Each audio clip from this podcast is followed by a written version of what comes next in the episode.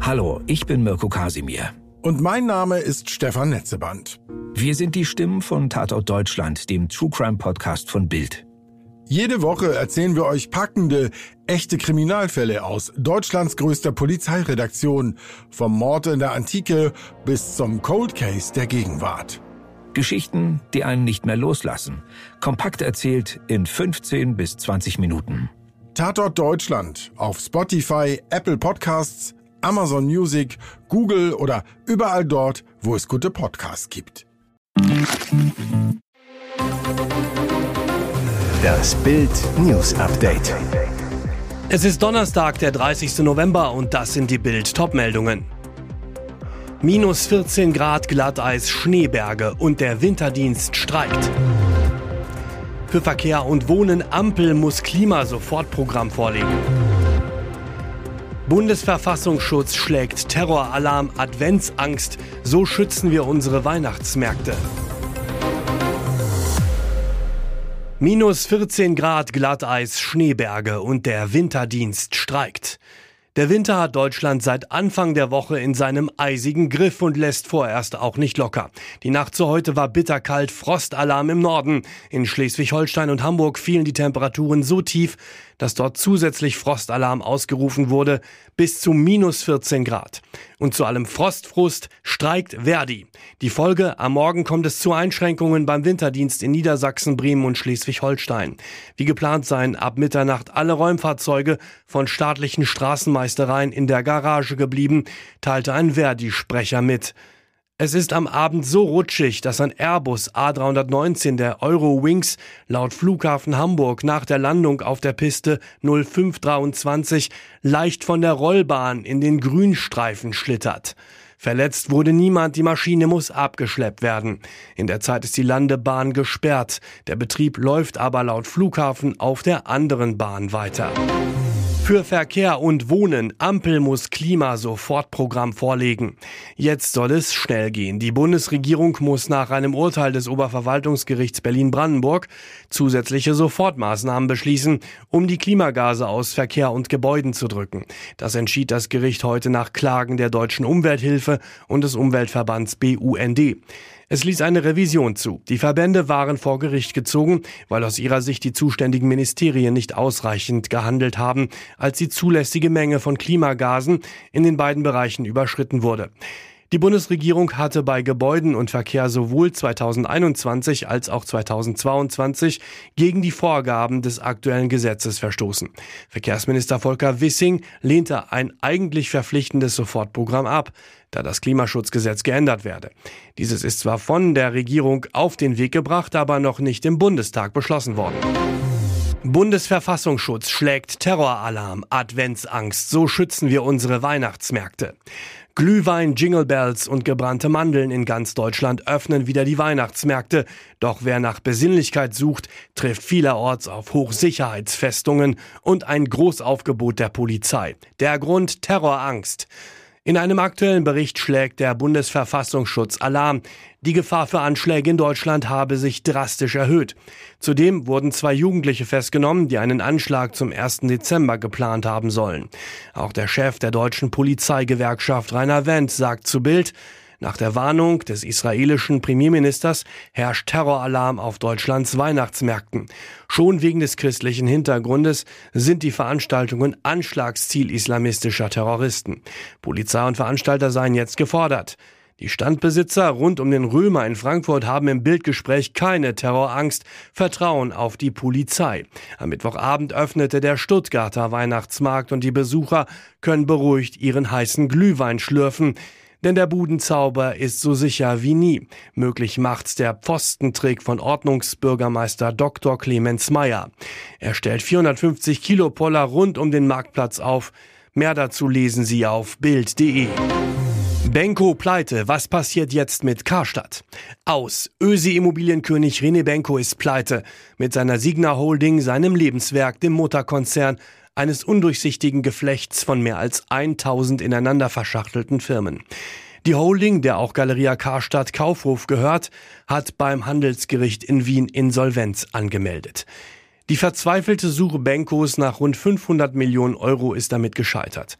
Laut österreichischer Gläubigerschutzverbände soll Signa inzwischen sogar 5 Milliarden Euro Schulden haben. Benko wäre damit der größte Pleitier in der Geschichte Österreichs. Kein Scheich, kein Hedgefonds, keiner seiner einstigen Freunde in Asien oder der arabischen Welt wollte Benko noch retten. Das Benko aus wird aber erneut für Galeria Karstadt Kaufhof zum Problem. Das Weihnachtsgeschäft ist nach Bildinformation zwar gut angelaufen, doch bis Mitte 2024 muss Signa im Zuge des bereits zweiten Insolvenzverfahrens von Galeria 200 Millionen Euro zurückzahlen. Heike Lattenkamp von Verdi zu Bild. Das sorgt bei den Beschäftigten für Unruhe und Sorge. Und das belastet kurz vor Weihnachten.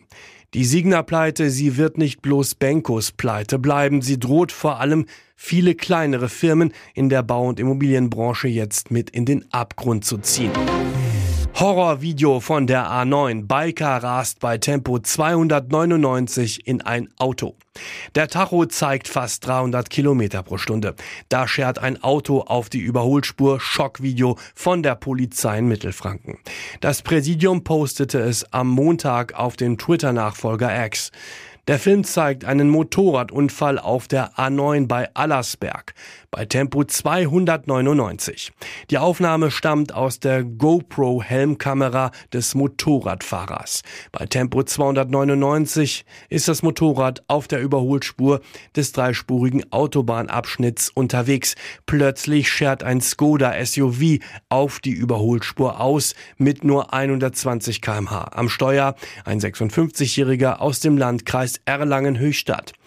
Er will einen Sattelzug überholen und hat das Motorrad übersehen. Der Motorradfahrer bremst doch viel zu spät. Laut Polizei knallt er noch mit 190 Sachen ins Heck des Autos. Die Aufnahme der Helmkamera ist komplett verwackelt. Nach dem Unfall sieht man im Objektiv nur noch den Asphalt, hört die vorbeifahrenden Autos. Das Video stammt vom 6. Mai 2020. Es wurde laut Polizei Mittelfranken jetzt im Rahmen der Verkehrssicherheitskampagne vier Jahreszeiten veröffentlicht. Unfassbar. Der Motorradfahrer überlebte den Crash. Er wurde schwer verletzt, war sogar ansprechbar nach dem Zusammenstoß. Und jetzt weitere wichtige Meldungen des Tages vom Bild Newsdesk.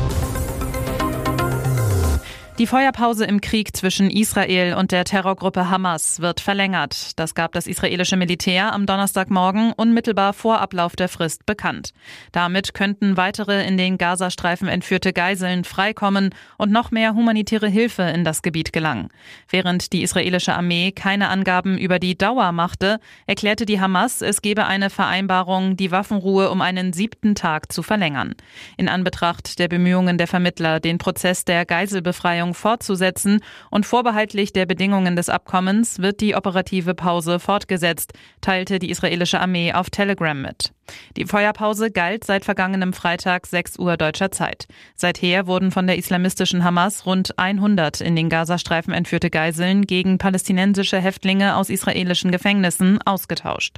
Unter den freigelassenen Geiseln sind auch 14 Deutsche. Die zwischen Israel und der Hamas vereinbarte Kampfpause war zuletzt um zwei Tage verlängert worden. Nach der ursprünglichen Übereinkunft soll die Pause auf maximal bis zu zehn Tage verlängert werden können.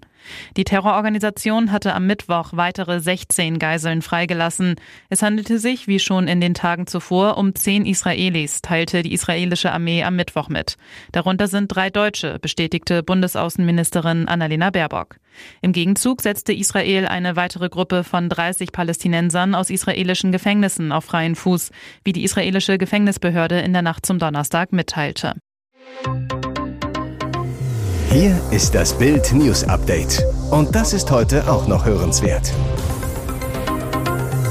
Ex-US-Außenminister Henry Kissinger ist tot.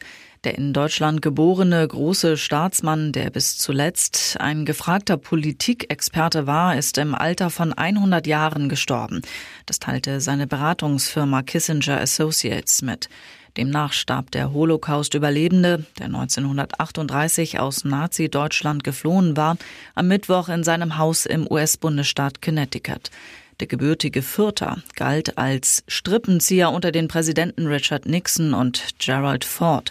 Für das Waffenstillstands- und Abzugsabkommen mit Nordvietnam erhielt Henry Kissinger gemeinsam mit Le Duc Tho den Friedensnobelpreis. Der glühende Fan des Fußball-Zweitligisten Kräuter Fürth gilt als Erfinder der Pendeldiplomatie, heißt ständiger Dialog auch mit Alleinherrschern, um Krisen und Kriege zu beenden. Kissinger soll bei einer privaten Feier im Familienkreis beigesetzt werden.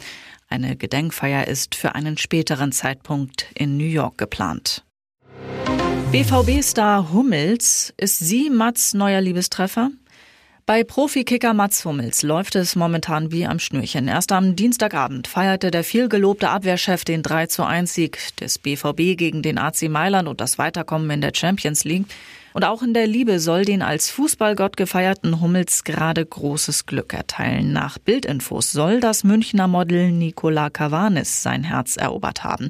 Nicht nur Mats Hummels war am Dienstag beim Champions League-Spiel von Borussia Dortmund in Mailand, auch Nicola Cavanes war in der norditalienischen Großstadt. Das Model postete sich im Luxushotel, zeigte sich in seiner aktuellen Instagram-Story vor dem Mailänder Dom. Zufall? Schon seit einigen Monaten sollen die schöne Münchnerin und der Fußballstar ein Paar sein, wie Bild aus dem Freundeskreis der beiden erfährt. Sie ist das Gesicht der Kultmarke Nivea. Den Werbespot mit der schönen Nicola, der im Februar 2021 erstmals ausgestrahlt wurde, kennen Millionen.